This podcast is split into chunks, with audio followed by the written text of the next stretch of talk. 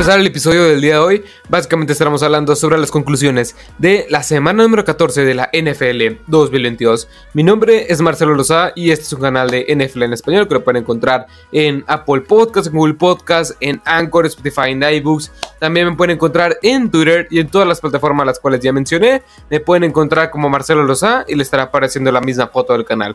Pero bueno, ya pasó una semana más de la NFL, una semana que nos trajo jugadas increíbles, partidos emocionantes y vaya sorpresas que hubo. Y vaya sorpresas que hubo en estos diversos partidos de la semana número 14 que ya cada vez y cada vez más estamos más cerca del fin de la temporada regular y más cerca del comienzo de los playoffs. Pero bueno, vamos a empezar con el primer partido que estaremos comentando en esta sección que ustedes también ustedes seleccionan los partidos que analizamos, que comentamos en esta en las conclusiones de la semana. Recuerden que este en la sección de comunidad ahí publicamos dos encuestas, cada encuesta tiene cinco partidos y ustedes van a votar por los cinco partidos que quieren este que comentemos, analicemos en este tipo de episodios. Pero bueno, vamos a empezar ahora sí con el primero, Jacksonville Jaguars en contra de los Tennessee Titans. Y aquí hay varias cosas que decir. Estos Jacksonville Jaguars la verdad es que se vieron muy limitados en la segunda mitad, empezaron bastante bien en la primera parte de, en los primeros, mejor dicho, en los primeros dos cuartos de este, en este encuentro, con Derrick Henry desatado con más de 100 yardas por la vía terrestre, con una ofensiva que está viendo bastante bien y una defensiva que está funcionando, pero todo lo contrario de parte, bueno, en la segunda parte, mejor dicho, con este 13 puntos sin respuesta en el segundo cuarto de parte de los Jaguars y para finalizar el encuentro, el encuentro 36, 36 puntos a 22. Es algo increíble en ese aspecto. ¿Cómo te remontan un equipo de los Jaguars que en teoría los Reyes de hijos, en teoría era superior en, todo, en todos los este, aspectos, hasta en el tema de head coaching era superior a ante estos Jaguars. Y los Jaguars, y vamos a empezar con los Jaguars. Un equipo de los Jaguars que me encantó lo que vi en la ofensiva. Un Trevor Lawrence que se está viendo desatado. Un Trevor Lawrence que está justificando por qué fue el primer pick global, overall, de todo el draft en el, 2020, en el 2021. Y que ha estado jugando bastante bien. No hubo ataque terrestre en este, en este encuentro. No existió el ataque terrestre de parte de los Jaguars. Tuvieron 60 yardas por, esta misma vía y 2.4 yardas por tierra. Pero Trevor Trevor Lawrence se puso la ofensiva en, la, espalda, en los hombros y lanzó para 368 yardas, 3 anotaciones, 121.9 de quarterback rating y lanzando pases, pases bastante, bastante buenos, pases bastante precisos a Say Jones, Evan Ingram, que es un punto muy a recalcar, tuvo 11 recepciones, 162 yardas, Evan Ingram y 2 anotaciones. Justificó todos los millones que le están pagando a ese Tyren. También la defensiva con 4 balones sueltos, 4 turnovers, bastante importantes para ganar un partido muy, este, muy, ¿cómo? Muy difícil y muy importante si quieren seguir teniendo esta pelea por los playoffs y por la división, porque solamente están a dos encuentros de empatar el mismo récord de este equipo de los Tennessee Titans. También otro dato, Tannehill fue presionado en el 40.5% de los, drop de los dropbacks, o sea, los intentos por pase. También esto, estas estadísticas fueron por Next Gen Stats. También de parte de los Titans. Empezaron muy bien con este touchdown de Derrick Henry, pero después no hubo respuesta. Sumó dos yardas Derrick Henry en la segunda mitad. Es algo que no se puede explicar. Ahora, tienen tres derrotas consecutivas. Una defensiva que es lo único bueno, pero que se dio muy, muy nula, muy débil ante un quarterback de segundo año. Ante un equipo de los Jacksonville Jaguars que habían demostrado muy malas cosas hace una semana. Así que, ese tipo de factores y por el nulo talento que hay en ocasiones en, varias, en varios en, varios, en varias posiciones clave es lo que más me genera dudas. Que este, este equipo de los Titans, yo creo que sí va a llegar a los playoffs, pero no va a trascender más allá de la primera ronda. Es un equipo de los, Titans, mejor dicho, sí, Titans. Es un, es un, equipo de los Titans que simplemente, como ya lo, ya lo hemos mencionado, es bastante, o sea, tiene bastante. Bueno, el head coach es uno de los mejores, pero simplemente, o sea, hay, hay, talento, solo falta apoyarlo todavía un poco más. Que Derrick Henry, no puedo creer lo que lo limitaron solamente a 2 yardas. También Derrick Henry con 96 yardas fue el máximo de su carrera en el, en el cuarto inicial. Y incluido una carrera de 50 yardas. Estamos hablando que sumó, bueno, sumó 100 yardas en la primera mitad y después se cayó por completo. Ahora vayamos con el siguiente. Los Tampa Bay Buccaneers en contra de los 49ers. Y vamos a empezar con los Tampa Bay Buccaneers. O sea, Simplemente fue una paliza. Este, este Tom Brady no está encontrando a Mike Evans, no está encontrando a Chris Godwin, no está encontrando a Kate Oughton, no está encontrando a Rashad White, no está encontrando a Julio Jones, no está encontrando a nadie. Es un, es un equipo de los Buccaneers que se está viendo bastante débil en la ofensiva y la defensiva en ambos sectores. Todd Bowles, uno de los peores head coaches, está demostrando que no merece un trabajo como head coach en la NFL y que simplemente esta, ofensiva no camina. No existió el ataque terrestre de parte de, de estos Tampa Bay Buccaneers. Tuvo Rashad White 13 carros para 56 yardas y este después Leonard Fournette para 4 carros para 13 yardas. O sea, estamos hablando que tuvieron menos de, menos de 70 yardas por esta misma vía, por la vía terrestre. También la defensiva fue, fue un caos, o sea, simplemente no pudieron parar a Christian McCaffrey y compañía. O sea, Simplemente este equipo de los, este, de los Tampa Bay Buccaneers no está funcionando en ambos lados del balón. Un equipo que también es muy indisciplinado. 8 castigos para 62 yardas. Dios mío, ¿cómo quieres avanzar cuando tienes, o sea, cuando tienes mucho talento, pero simplemente no está encajando y todo viene del head coach hacia los jugadores. También Tom Brady no está encontrando sus diferentes armas y simplemente el equipo de los Tampa Bay Buccaneers se está cerrando en una división bastante mediocre que inclusive pueden perder en contra de los Panthers, en contra de los Saints o en contra de los Falcons. Estoy hablando que pueden perder esta división, si no me equivoco es la sur de la conferencia nacional. Pero bueno, vayamos con, bueno, de parte de los San Francisco 49ers, que me gusta lo que veo en Brock Purdy. Brock Purdy ha hecho bien las cosas. Un game manager que le dice no cometas equivocaciones, no cometas errores, y es lo que está haciendo este jugador. Con 16 pases completos, de 21 pases lanzados, para 185 yardas, 2 anotaciones, un quarterback rating de 134.0 y conectando con los diferentes receptores, con Ayuk, con Divo Samuel, con Christian McCaffrey, con George Kittle, para avanzar, para mantener la ofensiva y simplemente para anotar puntos. Es lo que quieres. O sea, es simplemente lo que quieres. Mantener el balón, mantener el juego cerrado. No cerrado, pero mientras tengas el balón en posesión y consumas todo el reloj, el tiempo, del tiempo de posesión, es lo más importante en ese aspecto. No entregar la bola. Porque no sabemos si Brock Purdy, bajo estas circunstancias, pueda ser la solución o pueda sacar este tipo de partidos, porque hasta el momento, en los dos partidos en los cuales se ha disputado, pues simplemente no ha, no ha tenido ese tipo de circunstancias.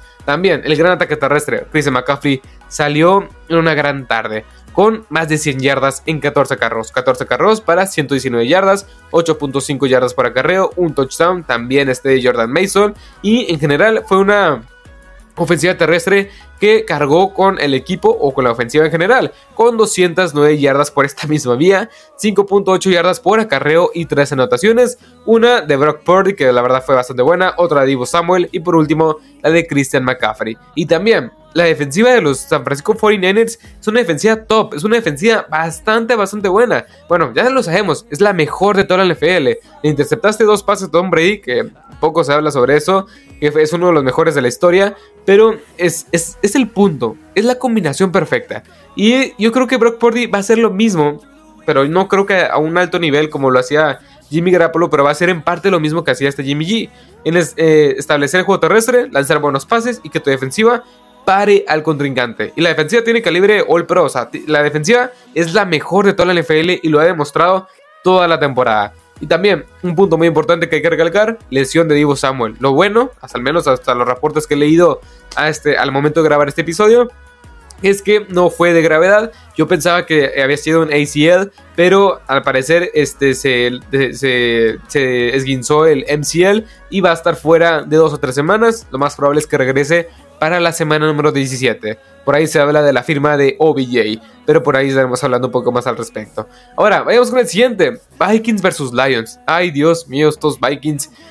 Que yo se los dije en los picks y predicciones y las historias a seguir. Estos Vikings son una mentira. La ofensiva está recargada solamente en Justin Jefferson y ya. Y que la verdad, Justin Jefferson es uno de los mejores jugadores ofensivos y jugadores en general de toda la NFL. Tuvo 11 recepciones para 223 yardas, 20.3 yardas por recepción en 15 targets. O sea, cero, no tuvo anotaciones en este, en, esta, en este partido, pero no pudieron parar a este Justin Jefferson, esta, esta defensiva de los este, Lions. Me encanta lo que veo en este jugador que o sea, no simplemente siempre está desbarcado. Excelente recorrido de rutas. Ya conocemos todo lo que, lo que hace Justin Jefferson, que es espectacular. Dalvin Cook, la verdad, súper limitado. O sea, súper limitado. Estoy hablando de 23 yardas en 15 acarreos, 1.5 yardas por acarreo. Una anotación, que la verdad la anotación fue bastante buena, tengo que admitirlo, por este recorte en el último hombre que lo trató de, cerrar ya en zona de gol. Me gusta lo que veo en ese aspecto.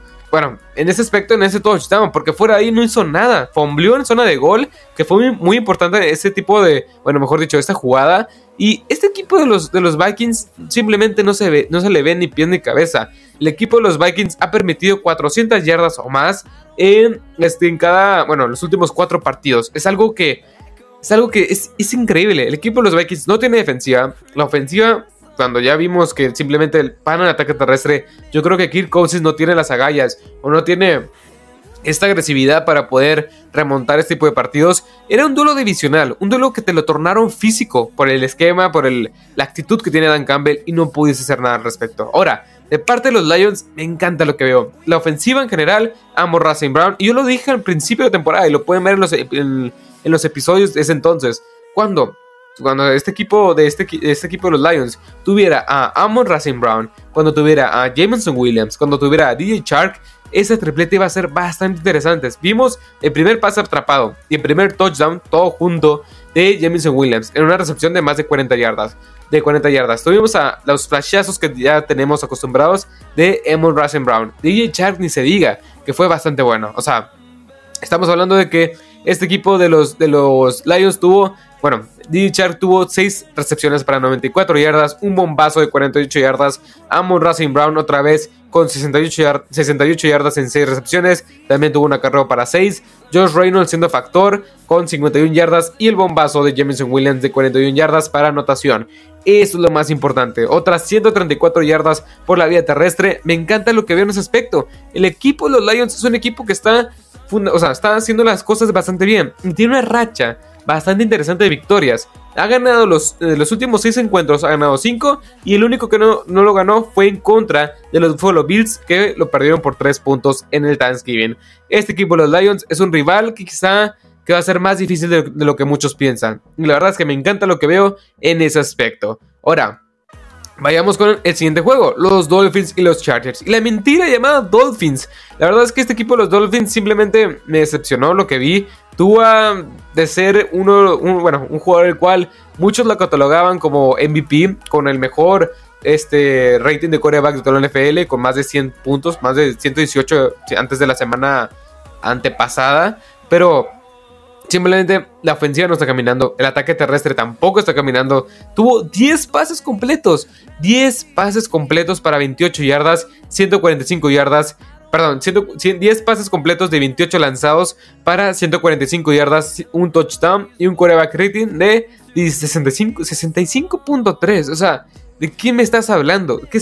¿Qué son estos este, números de un jugador el cual está catalogado para ser MVP? También la defensiva es una defensiva que está, que está jugando bien, pero la ofensiva es el principal problema. No existió ataque terrestre, ni tú Tango Baloa. Christian Wilkins es una bestia por el centro. Es una bestia, es uno de los mejores. La defensiva es buena, pero no sé qué pasa, no sé qué está pasando. Están metiendo, se están metiendo en un bache bastante feo, el cual no se deberían de meter en, estas instancias de la temporada. Se supone que noviembre y diciembre, este, ya parte de enero con el nuevo calendario, pues simplemente deberías de ir ahora sí en esta pequeña racha como los Lions, en esta pequeña racha como los Bengals, como los Ravens que ahora están levantando, o sea, y no se está viendo, en, vez de estar avanzando, están retrocediendo en la ofensiva y una defensiva que está viendo bien, pero la ofensiva simplemente no camina. De parte de los Chargers, Justin Herbert es élite, es uno de los mejores. Se notó la presencia de Mike Williams y de Keenan Allen. Mike Williams, que es este receptor que estos pases 50-50 te los convierte 80-20 a su favor.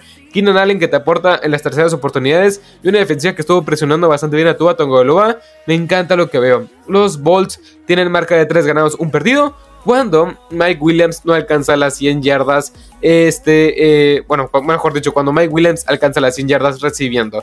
Me gusta lo que veo, buena defensiva, buen ataque, pero todo depende de Brandon Staley. Ahora, Pasamos al último encuentro, los Bills versus Jets.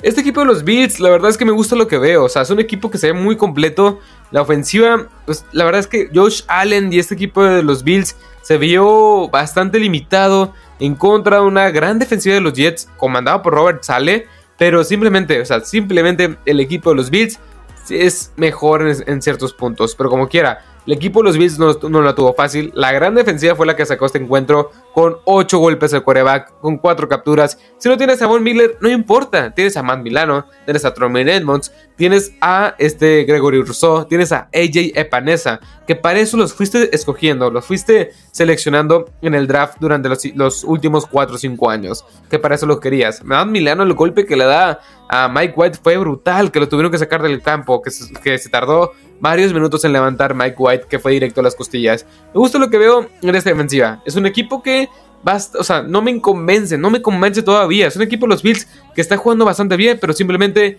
hay algo que no me convence todavía. No digo que es un equipo malo, es uno para mi gusto, es uno de los 4 o 5 mejores de toda la NFL, pero la ofensiva se vio muy limitada ante unos Jets con una defensiva top 10. Y esta defensiva top 10 va a ser el, el, el principal arma de estos Jets conforme van pasando la temporada. Porque estos, estos Jets limitaron solamente a 147 yardas por la vía aérea a Josh Allen y un touchdown. Limitaron a de Stephon Diggs a 3 a tres recepciones para 37 yardas, a Greville Davis a 3 recepciones para 31 yardas, a Dawson Knox a 4 recepciones para 41 yardas y el pase más largo fue de 24. O sea, eso te habla de cómo estuvo la defensiva. Sos Garner, DJ Reed, Jordan Whitehead, sí, Mosley haciendo las cosas bastante bien. Hay que tomar en cuenta la lesión de Quinn Williams que no vaya a ser de más, de, bueno, de más de, que vaya a ser más seria porque Quinn Williams ha tenido una temporada bestial este tackle defensivo. O sea, me encanta lo que he visto en ese sentido. Mike White creo yo que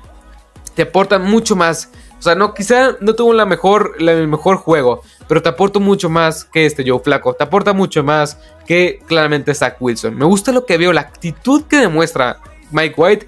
No es una, no es una actitud que te demuestre este, todos los corebacks. O sea, a pesar de que se están golpeando, maltratando, que están simplemente llegando jugada, jugada tras jugada, que el 40% de los pases que lanzó Mike White, estos dropbacks donde, donde el quarterback este, se, va para, atrás, o sea, el 40% de este tipo de jugadas lo presionaron a este Mike White. Y eso te habla de que a pesar de todo, las circunstancias que también la, circunstancia climática. El, clima fue bastante este, horroroso para poder jugar un partido de fútbol americano y poder lanzar de una forma pues efectiva. A pesar de todo eso, demostró buenas cosas. Sumó 268 yardas, 78.6 de quarterback rating y Garrett Wilson, Elijah Moore y Denzel Mims haciendo las cosas bien por la vía aérea. Me gusta lo que veo en ese sentido. Yo creo que los Jets van, van por buen camino y quizá Mike White, no, no lo sé, o sea, quizá Mike White sea la solución en la posición de quarterback a lo largo de los siguientes, no sé, 5 a 6 años.